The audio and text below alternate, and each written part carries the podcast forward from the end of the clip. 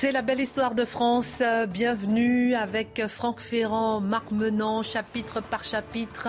Et aujourd'hui, le chapitre 55, la DER des DER. Et aujourd'hui, euh, nous verrons les 14 points du président Wilson, la contre-offensive alliée en 1918, le traité de Versailles. Qu'est-ce que la guerre a changé pour nous en France? Quel est le bilan euh, de cette première guerre mondiale? On en parle. C'est parti. Bonjour Marc, bonjour Franck, ravi de vous retrouver. Alors on est vraiment euh, sur euh, la lancée euh, de cette Première Guerre mondiale, troisième émission pour en parler déjà. Et Franck, c'est un discours devant le Congrès américain mhm. le 8 janvier 1918. Le fameux discours de l'État de l'Union, vous savez, qui est une tradition aux États-Unis. Et c'est là que le président Wilson annonce 14 points et des points qui vont changer le cours de la guerre. c'est extraordinaire cette Première Guerre mondiale parce qu'elle est en train de bouleverser l'ordre du monde. Si l'on devait résumer à peu de choses, on pourrait dire qu'avant 1914, il y a deux grandes puissances dans le monde qui s'appellent la Grande-Bretagne et la France. À partir de 1915, 16, 17, on se rend bien compte que ces grandes puissances européennes sont toutes en train de s'autodétruire. C'est une espèce de suicide de l'Europe. Or, vous avez d'un côté, avec la révolution russe, une nouvelle puissance qui pointe à l'Est et qui bientôt deviendra la superpuissance soviétique, et de l'autre, ce pays d'où viennent la plupart des équipements, beaucoup de prêts financiers, bref, ce pays qui est en train de profiter d'une façon extravagante de cette Première Guerre mondiale, les États-Unis d'Amérique, dont nous avons vu lors de la précédente émission. Leur arrivée tardive. Et voilà, ils ont fini par entrer après l'affaire du télégramme Zimmermann, qui lui-même réactivait le souvenir du naufrage du Lusitania, où 128 citoyens américains avaient péri en mai 1915. Rappelez-vous, nous, on avait raconté toute cette histoire. Le 7 mai. Vous allez voir que cette date, elle va revenir dans notre émission d'aujourd'hui car on ne va cesser dans le règlement de la Première Guerre mondiale de faire des anniversaires et des symboles pour essayer de mettre les Allemands et leurs alliés, autrichiens, bulgares, ottomans,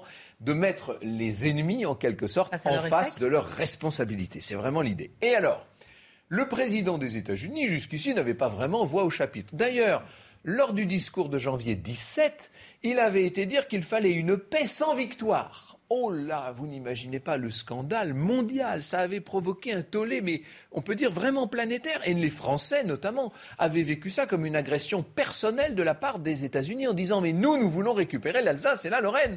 Nous nous battons, nous nous saignons depuis des années pour ça. Il n'est pas question d'une paix sans victoire. Alors, le président des États-Unis rectifie un peu le tir et en janvier 18, entre-temps, les États-Unis en avril sont entrés dans la guerre. Ils sont maintenant belligérants. Vous imaginez bien que tout le monde attend ce que va dire le président Wilson. Vous voyez un peu le genre de Woodrow Wilson, hein, ce grand monsieur longiligne, très élégant, un petit peu faiblard d'aspect, mais très tenace sur le fond, qui est un président démocrate par essence, qui est pétri de grands idéaux, de belles intentions, qui n'a que la paix à la bouche, etc. Alors, il va, au cours de, cette adresse devant le Congrès, présenter 14 points. Alors, les 14 points en question, d'abord, les, les 5 euh, premiers sont des questions de principe on en a fini avec la diplomatie secrète. On veut absolument mettre en avant la liberté des mers. Le libre-échange, ça vous dit rien ça? Quand on parle aujourd'hui de ce libéralisme, etc., de ce mondialisme, de cette globalisation du monde, elle date d'abord et avant tout des, 14 points du président Wilson je en fais 1918. je fais une parenthèse. Justement, en regardant ces 14 points, j'ai été assez surprise de voir à quel point il y a un retentissement encore aujourd'hui. Mais oui. J'ai vu la Pologne, etc. Le droit des peuples à disposer d'eux-mêmes, vous mhm. imaginez Ce qui était une très belle et très généreuse idée. Dans la pratique, ça a surtout eu pour euh, effet d'activer toutes sortes de nationalismes et de provoquer dans le reste de l'histoire des déplacements de population considérables. Alors, ça, c'est les cinq premiers points. Le sixième point... Euh, qu'on euh, parle de la Russie bolchevique. On se dit, oh, mais comment est-ce que le pays du capitalisme américain, eh bien, très bien, le président Wilson dit qu'il sera très bienveillant envers ce nouveau régime et ce nouveau pays. Ce qui, évidemment, est une forte indication pour Londres, surtout pour les Anglais, et accessoirement pour les Français, qui avaient tendance à se battre sur place déjà contre la révolution, euh, contre la révolution russe. Alors les points suivants euh, retour de, à la neutralité de la Belgique, euh, restitution de l'Alsace-Lorraine. Ouf, ça y est, cette fois les, les, les, Américains, si je puis dire, sont revenus à de meilleures dispositions. Création d'un État polonais indépendant avec un couloir vers la mer. Oui. Retenez-le ce couloir parce que c'est le fameux couloir de Danzig qui va nous valoir tant de déboires quelques années plus tard à l'aube de la Seconde Guerre mondiale. Maintien de l'Autriche-Hongrie, en tout cas pour l'instant dans les 14 points. On verra que le président Wilson va évoluer sur, euh, sur cette question. Et puis un dernier, un dernier point un peu inattendu, mais qui va avoir des conséquences fondamentales dans la vie générale des nations, la création d'une espèce de grande... Comment pourrait-on parler euh, Pourrait-on nommer ça Une espèce de grande euh, association des nations qu'on avait appelée la Société des Nations, qui est une institution internationale où les gens, où les, pays vont pouvoir venir mettre leurs conflits, leurs problèmes, leurs desiderata sur la place publique? C'est, vous l'avez bien compris, cette ESDN, l'ancêtre de l'ONU, bien entendu. Voilà les 14 points sur lesquels euh, vont s'établir toutes les négociations de la paix. Mais entendons-nous bien, avant d'en arriver à la paix de, euh, 1900, euh, de 1919, puisqu'elle sera signée en 1919, mhm.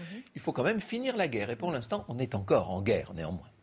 Mais en quoi, pardonnez-moi, mais en quoi justement ça a permis une impulsion pour aller vers la paix? Mais euh, à partir du moment où l'on a des bases de négociation, les grands belligérants, à commencer bien sûr par Clémenceau en France, Lloyd George euh, en Grande-Bretagne, même Orlando en Italie, bref, tous les grands dirigeants européens de l'époque vont devoir se définir par rapport à l'agenda fixé par le président des États-Unis. Ça nous dit quoi, ça? Ça nous dit tout simplement que les États-Unis sont en train de s'imposer gentiment, sans le dire, comme la première puissance du monde. La contre-offensive alliée.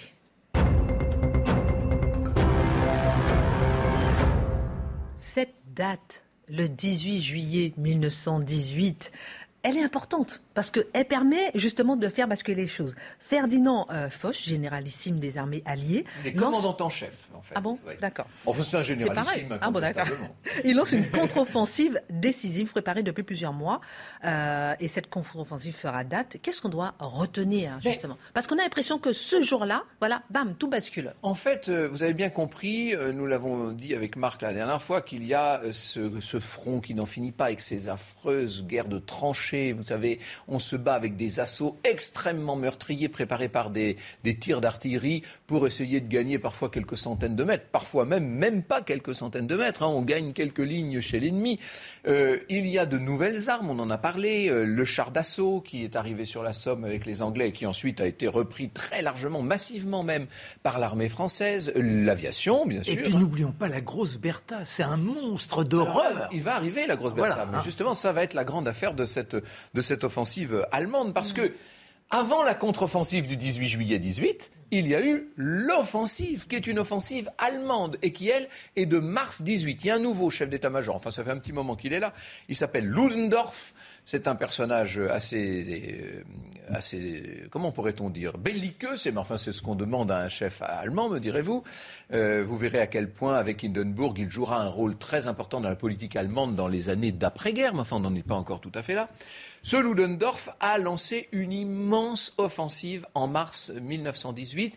Il veut en finir avec la guerre. Cette fois, il a bien compris que puisqu'il a libéré toutes les troupes qui étaient occupées sur le front de l'Est par la, par la, la, guerre contre la Russie. Des, des, des, Russes, la révolution. les, Russes n'ont pas capitulé, mais ils ont fait une paix séparée, ce qu'on appelle la paix de Brest-Litovsk, juste, juste avant, donc au début de cette année 1918, ce qui fait que d'un seul coup, les Allemands récupèrent énormément de matériel et d'hommes qui, du front de l'Est, un peu fatigués certes, arrivent sur le front de l'Ouest. C'est le moment d'en profiter. Ludendorff dit on y va les gars, on avance. Et ça va être une offensive violente, d'abord dans un premier temps en Picardie, euh, on enfonce un peu les lignes, mais les soldats euh, alliés français euh, et anglais se battent de façon extrêmement, efficace. Ils arrivent à, à limiter cette, offensive.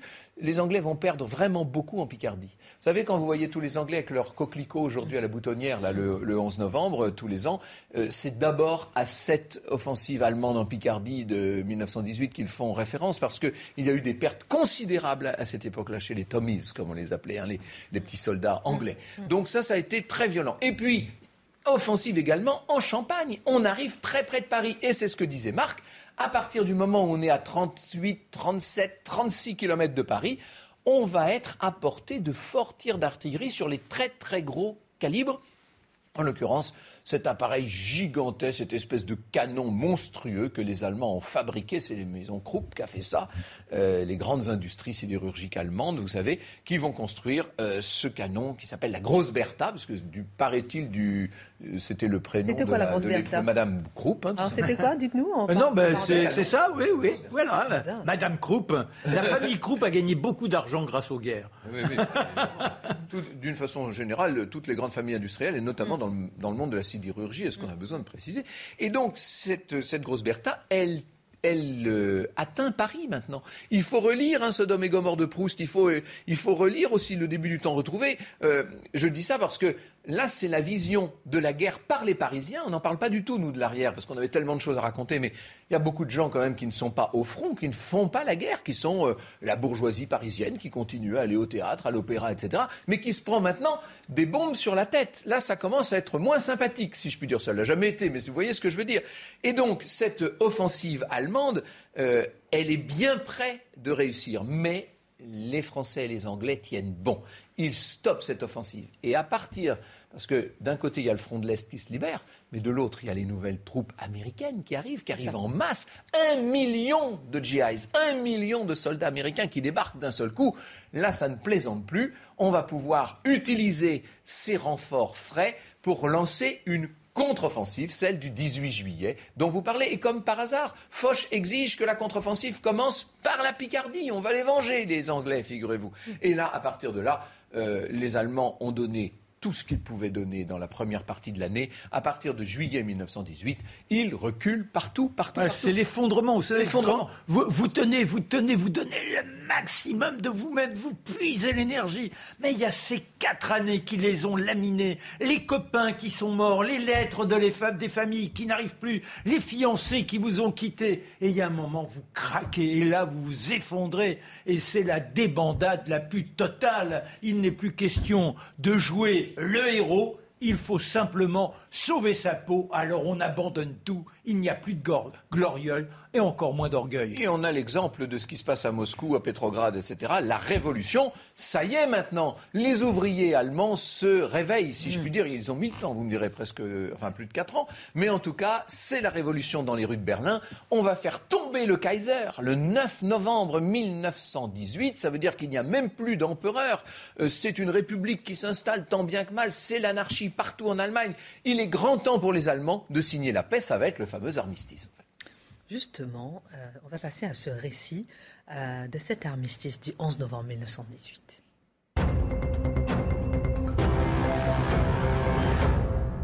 Avec vous, Marc Menant, ce récit 11 novembre, tout le monde connaît cette date, puisqu'elle est devenue une fête nationale. Mais que s'est-il exactement passé ce 11 novembre 1918 Il faut remonter au 8. Franck vient de nous décrire cette agitation populaire en Allemagne, le régime qui chancelle et qui s'effondre. Le 8, il tient encore, de telle sorte que Guillaume II et son entourage délèguent un député social-démocrate catholique, Herzberger, ouais. Berger comme représentant de l'Allemagne afin d'entamer des négociations. Alors on part avec des voitures, elles sont six voitures, on se rend à une gare et les Français se sont arrangés pour qu'un train attende la délégation allemande et la conduise jusqu'à Rotonde. Imaginez le cheminement et ces hommes dans leur tête après ce qu'ils ont enduré pendant des années. Et là, il va falloir accepter des conditions, tenir comme on pourra, que ce soit le moins dégradant possible, mais on vient potentiellement en vaincu. On s'incline devant les Français. Pour autant, on a l'impression... Et les Anglais, ce qui, ce qui est au moins aussi embêtant pour les Allemands. hein. Voilà. Et on a l'impression pour autant qu'il s'oblige à une sorte de protocole bourgeois civilisé. On s'arrête le midi dans un restaurant, Oh, les conversations, elles ne sont pas très tapageuses, on remonte dans le train, et puis ensuite, on se rend à Rotonde, en pleine forêt de Rambouillet. Pourquoi de Compiègne, de Compiègne. De Compiègne. La forêt de Rambouillet, c'est là où habite Marc C'est là où j'habite, pardonnez-moi. et j'y ai trouvé la paix, c'est pour ça que... Et vous nous en parlez souvent, de votre forêt de Rambouillet. Dans cette forêt de Compiègne, à un endroit où en général les trains, dissimulés par les arbres, font le chargement de munitions et d'artillerie. Et il y a deux trains. Il y a le train où les délégués allemands se trouvent, et puis un autre, celui du maréchal Foch. Il est général pour l'instant. Voilà. Il va bientôt il devenir va bientôt devenir maréchal. Je bouscule le temps. Et le, le général Foch attend ses Allemands. Il est le premier, forcément, dans son wagon que l'on a aménagé afin qu'il y ait une table pour recevoir ces personnages qui se présentent à lui. Il lui faut afficher une sorte, je dirais pas d'arrogance, mais de supériorité. Et quand ceux-ci descendent de leur wagon, qui était celui du train mis à leur disposition, qu'ils montent à bord du train de Foch, les voici devant cet homme imposant et qui les toise littéralement, qui dit alors, messieurs, vous avez quelque chose à nous dire. Et Etzberger est tout penaud, il dit, nous voudrions connaître vos conditions. Je n'ai pas mandat à vous faire des propositions tant que vous n'accepterez pas l'armistice. Voulez-vous l'armistice ou ne voulez-vous pas l'armistice? Alors, euh, Etzberger se retourne vers ceux qui l'accompagnent, on susurre, on échange, et puis il se redresse, il dit Nous acceptons l'armistice. Alors on lui remet un texte de 34 articles et on lui dit maintenant vous avez trois jours. Trois jours pour nous dire si cela vous convient. C'est pratiquement à prendre ou à laisser, il n'y a pas de négociation. Et il se retire. Qu'échangent-ils bah, Pas grand-chose. Déjà, avec leur gouvernement qui est occupé à s'installer, qui a pris le pouvoir derrière Guillaume II, forcément, c'est une grande page de l'histoire qui est en train de s'inscrire. Mais de là à tergiverser sur tel point ou tel point, toujours est-il qu'il essaie d'obtenir des jours supplémentaires pour qu'effectivement la réorganisation du pays permette de prendre de bonnes mesures, qu'on ne soit pas spolié. Mais il est pressé par Foch. Alors, c'est maintenant ou jamais. Il dit, eh bien, installons-nous. À 11 le 11 à 2h15 du matin, les voilà qui se retrouvent, ils ont les 34 articles. On les passe en revue les uns derrière les autres et à chaque fois tout ce qu'ils peuvent avancer est refusé. À 5h13, la décision est prise de signer. Imaginez la main tremblante d'Etzberger, Foch, qui lui, au fond, se sent tellement heureux. Ces gars ne sont pas morts pour rien. On va pouvoir afficher la victoire. À ses côtés, il y a son adjoint, le général Végan. Allez, Végan Et puis, il y a l'amiral britannique. On n'ose pas les fusions, mais il y a dans le cœur cette force qui vous transporte. Dans quelques heures seulement, il sera effectif l'armistice. À 11 heures, le onzième jour du onzième mois. Que se passe-t-il sur le terrain pendant ce temps-là? Eh bien, c'est toujours la castagne. Car euh, même si la rumeur depuis quelques semaines court d'oreille en oreille est toujours déçue, ça y est, l'armistice est signé, la paix, la paix les gars, on en sort de cet enfer et à chaque fois il faut repartir. Dans les Ardennes, les pauvres bougres usés encore supporté la nuit précédente, les tirs de canon, la mitraille. Et à 10 heures du matin, le capitaine Le Breton est appelé par l'opérateur radio. Mon capitaine, mon capitaine, un message pour vous. Répétez, s'il vous plaît, répétez. Et quand il raccroche, il annonce à son entourage, c'est l'armistice. L'armistice dans une heure. Allez les gars, c'est pas le moment de jouer aux pourquoi cette expression jouer aux zouaves? Parce que les légionnaires et les zouaves, ce sont toujours ceux qui prennent le plus de risques quand il y a un conflit. Ce sont ceux qui tombent parce qu'ils n'ont peur de rien. Va-t-on pas faire le zouave Ça veut dire prends pas de risque. voilà, ne prends pas de risque. Oh, ils aimeraient bien se tenir penaud. Mais en face, ça continue, comme s'il y avait encore quelque chose à gagner.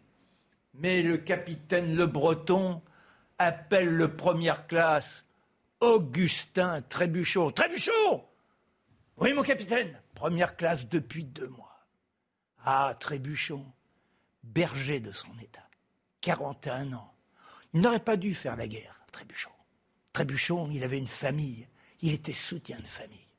Mais patriote, il a quitté sa Lozère. Il est monté au front. Il a pris une seule permission. C'est trop loin. La Lozère, retourner au pays, c'est pas pour lui. Plus de 1500 jours qu'il entend ces bruits d'enfer. 15 jours qu'il voit les copains tomber. Mais dans une heure, il retournera au pays. Trébuchon, la dernière mission. Vous allez aller porter ce message de l'autre côté de la voie ferrée. Attention, c'est important. Et le trébuchon, il obéit Ben oui, il n'est que berger. Il part avec son courage. Pourquoi on l'a choisi? Parce qu'il est toujours revenu, lui. On a l'impression que les balles ne peuvent pas l'atteindre. Alors il filoche le long de la voie ferrée. Il n'y a même pas un arbre pour le protéger. Il court, il courait. Il s'effondre. Les copains ne l'ont pas vu tomber, mais il y en a deux, dont le dernier clairon qui l'enjambe. C'est trébuchant, forcément, comme ça canard, on ne s'arrête pas. Et à 11 heures, le clairon, la victoire, enfin, l'armistice, l'effusion. Et il y en a un qui dit Et Trébuchon Mais Trébuchon, on l'a vu Et on se rend auprès de Trébuchon, le cadavre encore chaud. Il est tombé il y a 15 minutes, Trébuchon. On prend le pli. Oh, quel message Indispensable, certes. Rendez-vous à 11h30 pour le rata. C'était simplement de convoquer les régiments qui étaient à 3 kilomètres de là pour se retrouver. Le repas de la victoire. Voilà comment cet homme symbolisant le courage français, je dirais la folie française, est tombé à 41 ans après quatre ans. Et le dernier des soldats morts pendant ce conflit, le dernier de tous ces millions, ces 9 millions de soldats morts pendant le conflit. Pourquoi il vous touche autant, Augustin Trébuchon? Parce que je trouve que avoir une telle foi en son pays, laisser sa famille, il est pauvre, il sait qu'ils auront du mal à survivre, mais il n'a pas de questions à se poser. Il faut que l'Alsace-Lorraine, dont il ne connaît rien, redevienne française. Il faut qu'il soit digne de la patrie. C'est un état d'esprit, Trébuchon. Trébuchon, il ne mollit jamais. C'est pas l'homme, je dirais, qui tient la mitrailleuse. À la limite, il n'a même pas de sang sur les mains. Mais à chaque fois qu'on lui a demandé, de réaliser l'exploit d'infiltrer dans des conditions invraisemblables les lignes de l'ennemi. Il y est toujours parvenu. Grâce à lui, on a sans doute réalisé des miracles. Et là, c'était la dernière fois, il part avec l'idée de retourner au pays. Il tombe. Merci pour Tout dernier, à trois minutes près, on pourrait dire. Merci beaucoup pour ce récit euh, poignant et ce patriote trébuchon. Dans un instant, dans la deuxième partie, on parlera avec vous, euh, Franck et Marc, de, euh, de ce bilan humain finalement de cette guerre. On parlera de qui a gagné véritablement cette guerre. On parlera de qu'est-ce que la France retient de cette guerre. On marque une pause, à tout de suite. Retour sur le plateau de la belle histoire de France, chapitre 55, la DER des DER, Franck Ferrand. Pourquoi vous avez appelé euh, cette émission la DER des C'est pas moi, c'était. non, mais je sais l'expression, mais pourquoi celle-ci? Pourquoi la DER des DER? Pourquoi cette émission? On, on, va y venir d'ailleurs dans la prochaine émission. C'est qu'il y a eu pendant presque dix ans euh, une période où on ne vivait que dans le souvenir de ce cataclysme. En même temps, ça peut se comprendre. Et il y avait beaucoup, beaucoup, beaucoup d'anciens combattants, dont certains étaient blessés, d'autres ne l'avaient certes pas été. Bref tous ces combattants étaient convaincus que s'ils s'étaient battus, c'était pour qu'il n'y ait plus jamais, la guerre. Cette guerre, c'était non seulement la dernière, c'était la dernière des dernières, la der des der. Alors, la question que j'ai envie de vous poser, euh, messieurs, je commence par vous, Marc, c'est qui a gagné finalement cette guerre? Bah, Sur le terrain, on peut dire, bon, on l'a gagné de façon symbolique. Les Alliés, quoi. Mais mhm. avec les Alliés. Mais quand on regarde le bilan des morts, mhm. est-ce qu'il y a véritablement dans, une telle apocalypse des vainqueurs. Il y a des gens qui se sont déchirés, qui ont été au bout d'eux-mêmes, et puis il y en a, je dirais, ils ont presque eu la chance de mourir, comparé à ceux que l'on va évoquer tout à l'heure, et qui reviennent, mais dans quel état mhm il y a toutes ces familles qui ont été déchirées. On parlera du bilan humain tout à l'heure. Hein. Pardon On parlera du bilan humain dans Oui, voilà, c'est pour, ça, pour ça que je ne développe pas trop, mhm. mais mhm. il nous faudra nous y arrêter. Alors, sur ce plan humain, il n'y a pas de vainqueur, il n'y a que des battus. En revanche, il y a la récupération de l'Alsace-Lorraine et un mauvais traité. Alors je pense que la Franck peut nous donner les détails. Un mauvais traité, car les Allemands. Ah, mais ça, on va y venir. Voilà, voilà, voilà.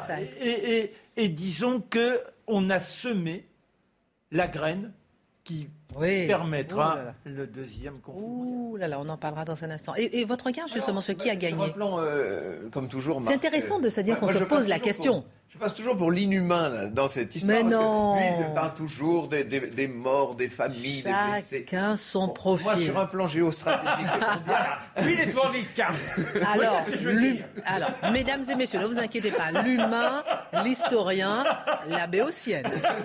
Alors, chacun son rôle. Chacun son petit rôle. Alors bon, moi, si on veut dire sur un plan géopolitique, ceux qui ont gagné vraiment, bien sûr, de façon évidente, ce sont les Américains.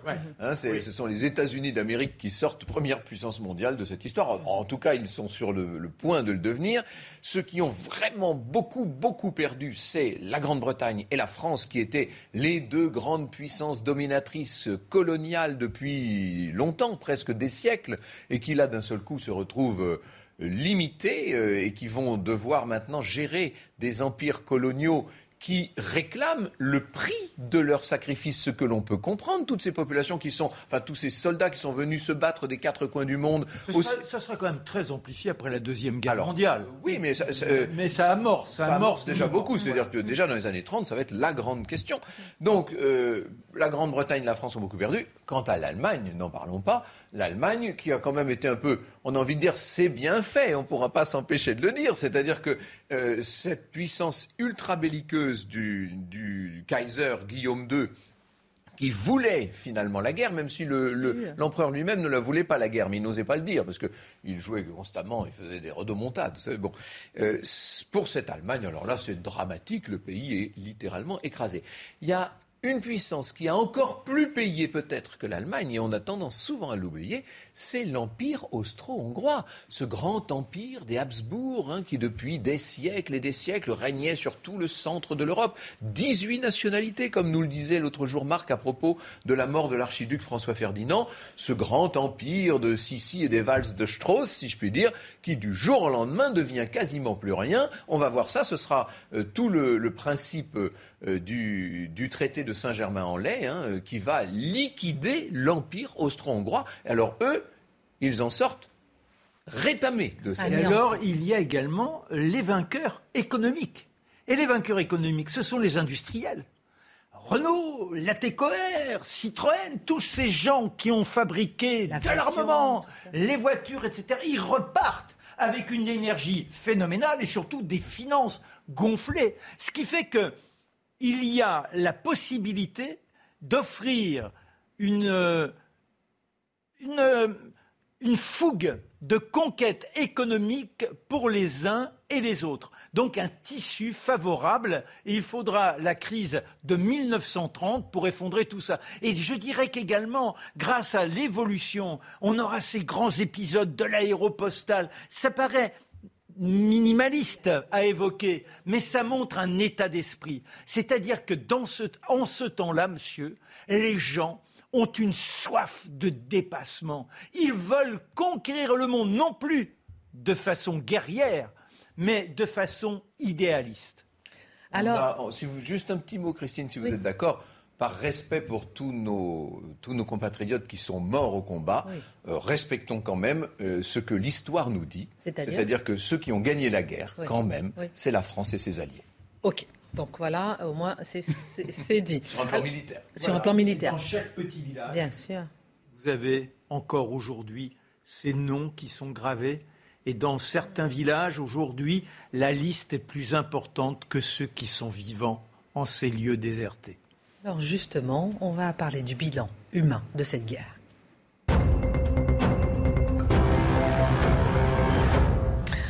Alors, quel est le bilan humain de cette grande guerre? Certains disent que c'est une des guerres les plus meurtrières que l'humanité ait connues. Euh, peut-on euh, parler de fracture définitive? Tel bilan, c'est inouï. Et c'est l'ensemble de la planète, effectivement, qui est touché, parce que les troupes sont venues euh, de partout. Et ces troupes laminées, forcément, ont créé des cas de détresse familiale. Il n'y a pas un point du monde où on n'a pas souffert de cette guerre de 14. Mais après, il y a les morts. Un million quatre cent mille piou-piou qui ont disparu. Un million quatre cent mille gamins qui ne reviendront jamais. Un million quatre cent mille gamins morts dans des conditions épouvantables. Et puis il y a les éclopés, ceux-là, ils sont encore présentables. Mais il y a les gueules cassées aussi, les gueules fracassées, des gens qui n'ont plus l'aspect humain. Et quand ils reviennent après tout ce qu'ils ont vécu, tout ce qu'ils ont donné, tout ce qu'ils ont offert, on se détourne mais il faut dire que quand on les aperçoit, c'est une horreur absolue. On leur compose comme on peut une sorte d'apparence. Là, j'aimerais citer un personnage qui s'appelle Hippolyte Morestin. Hippolyte Morestin, il vient des îles, c'est un créole de Martinique. C'était pas un enfant bien brillant. Son père a voulu le calmer et hop, va en métropole apprendre un métier. Il est devenu médecin. Et c'est, je dirais, le Mozart du bistouri. Il réussit des miracles. Et quand ces gars-là, on lui conduit là-haut, là, euh, sur la colline à la sortie de Paris, au Mont Valérien, ces visages qui n'existent plus, complètement explosés, eh bien, ils s'interrogent. Comment leur redonner, même ne serait-ce qu'une fonction mécanique afin de pouvoir manger quand votre mâchoire a explosé? Il prendra des os ici et là, des bouts de tibia, et il reforme les éléments qui valent à ces gaillards de pouvoir repartir. Il invente les greffes de la peau en prenant des parties de cuir chevelu et en remettant comme ça pour qu'il y ait un bricolage et un aspect acceptable. Ces hommes-là, quand ils retournent dans leur pays, au pays comme on dit plutôt, pas dans leur pays, leur pays c'est la France, mais quand ils retournent au pays, on se détourne. Et ce qui est encore plus lamentable, c'est qu'ils n'ont rien pour vivre. Comment pourraient-ils espérer avoir un travail dans des conditions comme ça? N'oublions pas qu'il n'y a pas que l'apparence, il y a la souffrance. Et ils vont créer la loterie, le loto, le loto L'ancêtre du loto, voilà. Et c'est grâce à cela, en coopération, en fraternité, qu'ils vont pouvoir, eh bien, retrouver un petit élan. Moi, j'ai connu un oncle de ma maman qui s'éteignait. Lui, il était revenu, il était entier, oh, apparemment, mais il avait respiré les gaz. J'étais tout môme, mais c'est bien des années plus tard.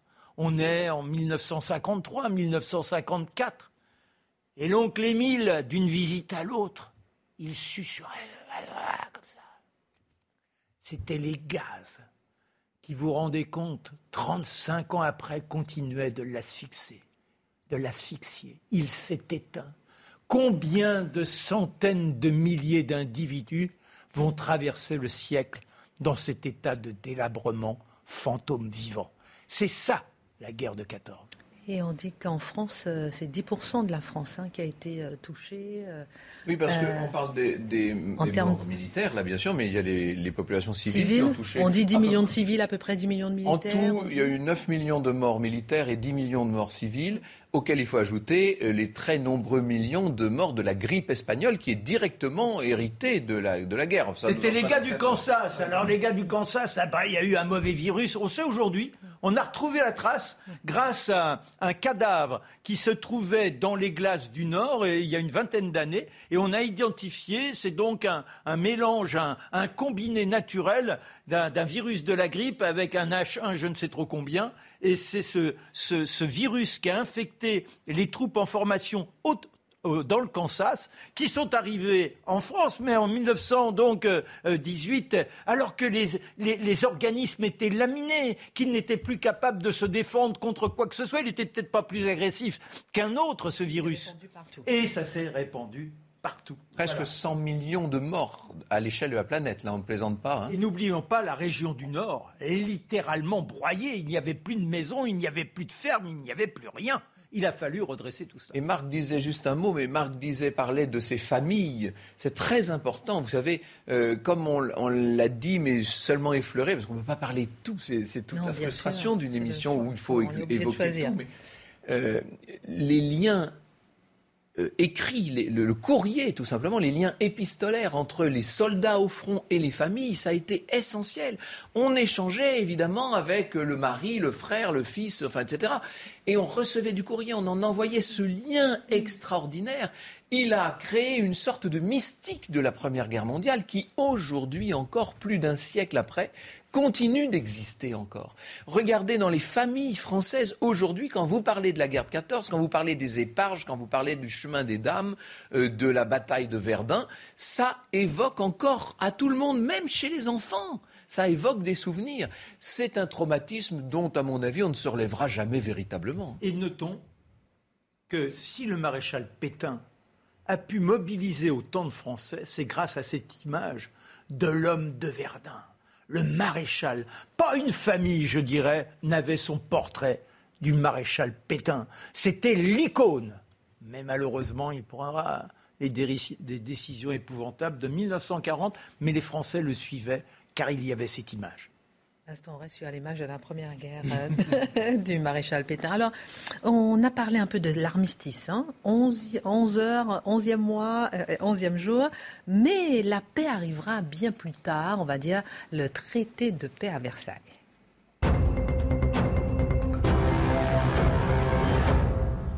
C'est en 1919 qu'a signé à Versailles le traité de paix réglant le conflit. Pourquoi aussi tard? Parce qu'il fallait négocier la paix. On a, signé un armistice et on a déclaré un cessez-le-feu. Bon, ça c'est une chose, mais ensuite, vous imaginez le travail pour les diplomates. Alors là, les gens du Quai d'Orsay, ils sont, j'allais dire, ils sont à leur affaire, mais c'est la plus belle entreprise diplomatique de tous les temps. Là, il faut négocier avec tous les pays, tout ce qui va se décider, les dommages de guerre, les échanges, les restitutions de, territoires, les déplacements de population, les, confirmations de frontières. Enfin, c'est un travail colossal autour des fameux 14 points édictés par le président Wilson lors de son discours de janvier 18. Bon, on se réunit où? Dans un très grand hôtel, un palace qui existe toujours d'ailleurs, qui s'appelle le Trianon Palace à Versailles, et dans un certain nombre de lieux de Versailles. Pourquoi Versailles? Oh, Parce que c'est beau, tout simplement. Il y a les jardins de Louis XIV, là, tout ça, c'est plutôt agréable pour recevoir les délégations de, la planète entière. Et on travaille et on travaille, j'allais dire jour et nuit, on s'amuse aussi un peu quand même, comme dans tous les, congrès de paix, mais en tout cas, euh, on avance vers un règlement de la situation. Et c'est seulement euh, les, grands acteurs de l'affaire, c'est Wilson qui va Première fois qu'un président des États-Unis quitte le territoire américain, toute première fois dans l'histoire. Il vient, il traverse l'Atlantique et il vient s'installer lui-même à Paris. Euh, évidemment, Clémenceau, hein, qui, est, le père de la victoire, qui est considéré comme le vainqueur de la guerre, qu'on le veuille ou non. Vous n'imaginez pas pour Clémenceau le triomphe personnel que ça a été au Café de la Paix sur la place de, l'Opéra quand il a annoncé la paix à la foule extraordinaire. Et puis Orlando. Et pour, autant, et pour autant, quand il va se présenter aux élections en 1919. Ah ben ça, on en parlera la fois prochaine. il sera battu.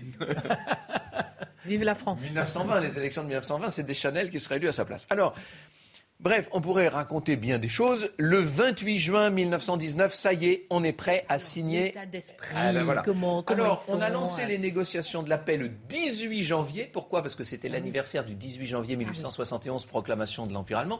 On a décidé que le traité serait signé dans la Galerie des Glaces. Pourquoi? Parce que c'est là qu'avait été proclamé l'Empire allemand. Le but, c'est d'humilier l'Allemagne le plus possible, hein, vraiment par tous les moyens. Il faut dire qu'elle n'est pas vraiment debout parce qu'elle a cette jeune république. En plus, oui, oui. Elle, est déjà à, elle est déjà à plat ventre, mais on lui donne quelques petits coups de pied pour histoire de bien s'assurer qu'elle ne se remettra pas. Erreur. Erreur. Euh, alors il faut imaginer ce qu'a été le, président du Conseil, le président Point, euh, Clémenceau arrive donc pour la signature euh, à 14 heures précises ce 28 juin au château de Versailles. On le sait, Pierre de Nolac, conservateur en chef du musée de Versailles, qui le reçoit. Toutes les délégations attendent déjà en haut dans la galerie des glaces. On a sorti tous les grands tapis de la savonnerie, des, réserves du mobilier national. On a cousu 24 tapis ensemble, ce qui fait que cette galerie des glaces est couverte de tapis somptueux. On a mis les plus belles torchères. Enfin, évidemment, on a reçu le monde entier dignement. Il y a également au premier rang des délégations d'anciens combattants. C'est-à-dire qu'on n'a pas mis les diplomates, les princes et les, personnalités au premier rang, on a mis les soldats au premier rang. Et on a pris volontairement des hommes du rang, bien entendu. Ben, il y a tout un cérémonial. Et toutes les délégations sont là. Il en manque une quand même. La délégation allemande. Parce qu'elle n'a pas droit aux fêtes, elle n'a pas droit au champagne, elle n'a droit à rien. Elle ne va même pas entrer par l'entrée d'honneur du traité, elle va entrer par le petit cabinet de Madame Victoire, hein, qui était un des, petit salon du Une des filles de, Louis XV. Une des filles de Louis XV, euh, qui ont donné d'ailleurs leur nom au chemin des dames, les filles de Louis XV. Vous voyez, l'histoire de France est pleine d'échos comme ça. Et donc, euh, cette délégation, euh, elle passe au milieu des haies de garde républicains. Et depuis le matin, à chaque fois qu'une délégation du monde entier, du Japon, de Nouvelle-Zélande, à chaque fois qu'une délégation arrivait, on présentait les armes.